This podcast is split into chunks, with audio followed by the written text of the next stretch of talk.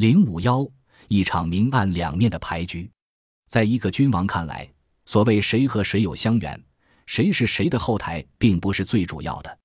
朱元璋好像早就看透了这盘棋局，现在的他才是独一无二的执棋者。他也明白，他们会在他看不见的地方算计着自己。这么做真的有用吗？只要他这个皇帝单独召见他们中的任何一个人，是以慰藉，虚以利益，他们苦心经营了多年的抱团情谊就会在顷刻之间土崩瓦解。这时候，他的一个眼神，一个笑容。一个拉手拍肩的小动作，都会让面前之人受宠若惊，扶得不起。毕竟利益才是最有效的武器。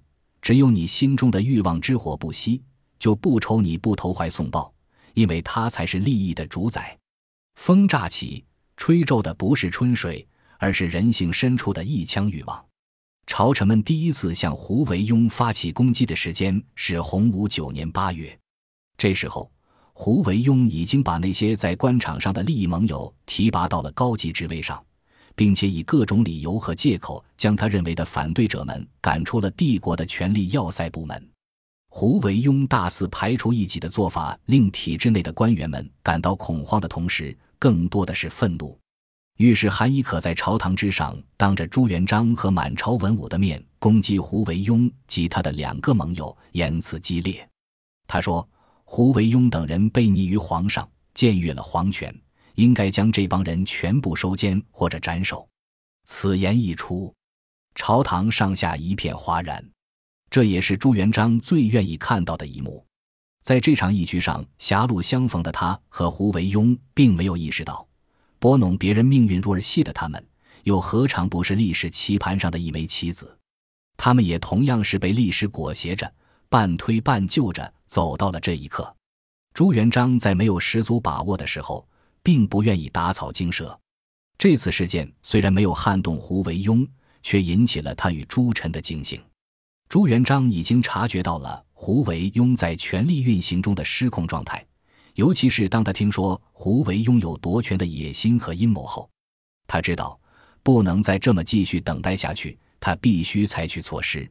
洪武十一年。朱元璋当着六部官员的面训话后，原来中书省辖下的六部就此获得了越过中书省直接向朱元璋汇报工作的权利，这为洪武年中后期的朝政带来了不小的冲击。一个体制里，一对一的单线管理是最简单的，放到本朝就成了皇帝、中书省六部。按制度来说，六部在中书省的管辖范围。六部的尚书们应该对胡惟庸负责。按照朱元璋的想法，六部可以直接向他呈报。这样的话，在六部尚书的管理和使用上，就形成了一种双线模式。在君臣齐心、意见统一的时候，还能够保持政务畅通；如果皇权与相权发生冲突，事情就会变得比较麻烦。尚书任何事情都不能瞒着朱元璋。毕竟他这个皇帝才是真正的帝国一把手，但是他又不能不上报中书省。朱元璋批阅过的条子是绕不过中书省这一关的，最后还得交由中书省来发布。如此一来，帝国的权力运行就变成了多头管理，这可苦了那些奔波于皇帝和宰相之间的六部官员。如此繁复的权力程序让他们疲于奔命，往往会造成一些常识性的错误。朱元璋也看到了权力运行过程中存在的诸多弊端，他早就有心在帝国官场掀起一场革命，但一直苦于找不到突破口。朱元璋的这场革命终于在洪武十二年正式启动。这一年的九月，位于今天越南东南部地区的占城国来使进贡。按照帝国的外交程序，中书省应该在接到这种外交大事的第一时间上报皇帝。但实际情况却是，朱元璋并非按照正常程序从中书省或是礼部那里得到的消息，消息是出宫办事的宦官带回来的。由于无人接待，占城国使者连宫门都没有摸到。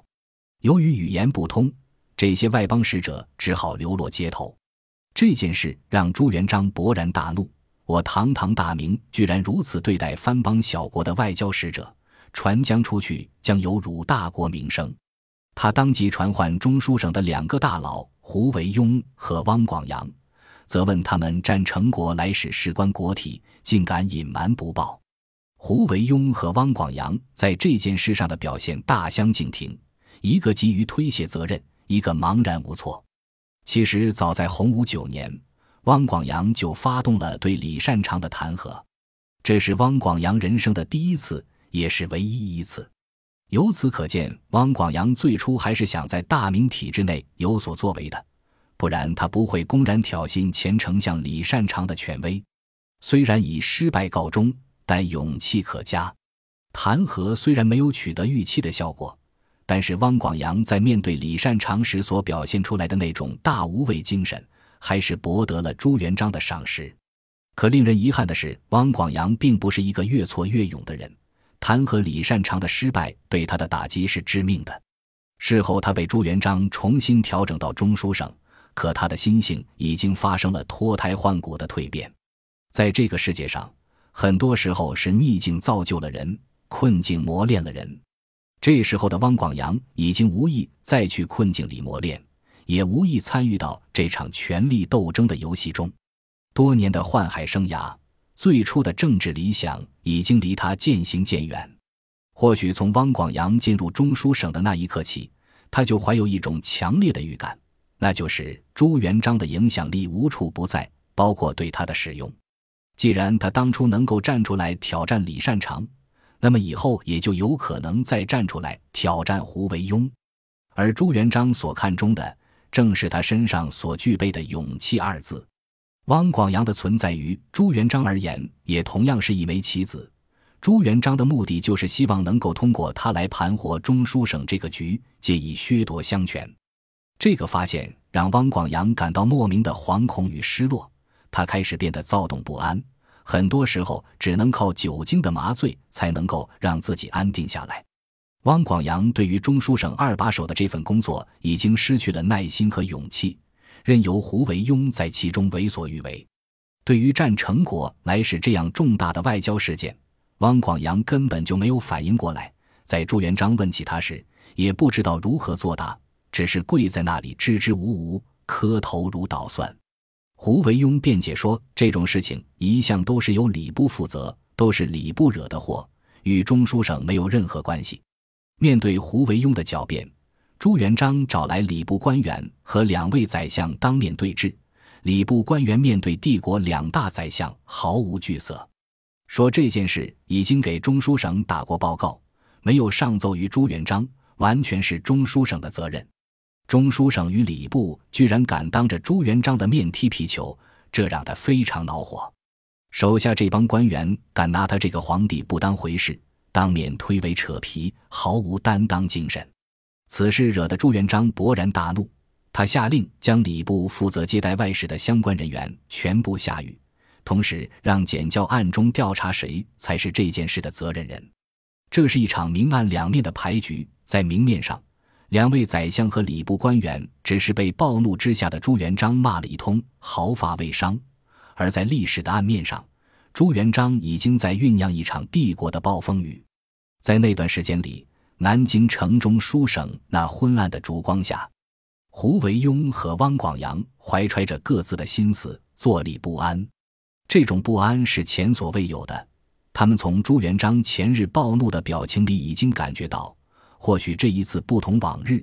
他们从皇帝不耐烦的表情里读出的是杀气。调查结果很快就出来了，汪广洋成了战成使者事件的第一责任人。也就在这期间。忠诚图解也向朱元璋上奏，他说：“刘伯温患病后，因服用胡惟庸安排的医生所开药方，肚中长硬块不治而亡，显然为胡惟庸整蛊致死。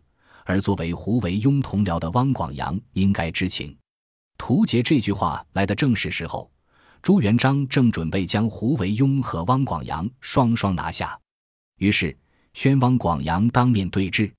汪广洋当然不会承认。他说自己虽然与胡惟庸是同僚，但是他根本不知道对方想要害谁，更不会做欺君瞒上之事。朱元璋心里虽然也为他暗暗叫屈，可这时候又不能有妇人之仁。胡惟庸投毒害死刘伯温，本来就是一件莫须有的事。既然要给汪广洋定下一条欺君之罪，只有在这方面打开缺口。朱元璋不由又想起两件事：一是汪广洋任江西参政时曾经包庇作奸犯科的朱文正；二是与杨宪同人作，又称相识，对杨宪的罪行知情而不举报，三罪合一。朱元璋下令将汪广洋正式拘捕，罪名是不能效忠魏国，坐视兴废。也就是说，他不能为皇帝分忧，不能为大明王朝效忠，凡事不作为。本来朱元璋将其安排在中书省的位置上，也是作为掣肘胡惟庸的一颗棋子在使用。结果汪广洋却当起了装聋作哑的甩手掌柜，将好端端的一步活棋走成了死棋。既然是死棋，作为棋子的汪广洋也就只能将自己逼向死胡同。本集播放完毕，感谢您的收听，喜欢请订阅加关注，主页有更多精彩内容。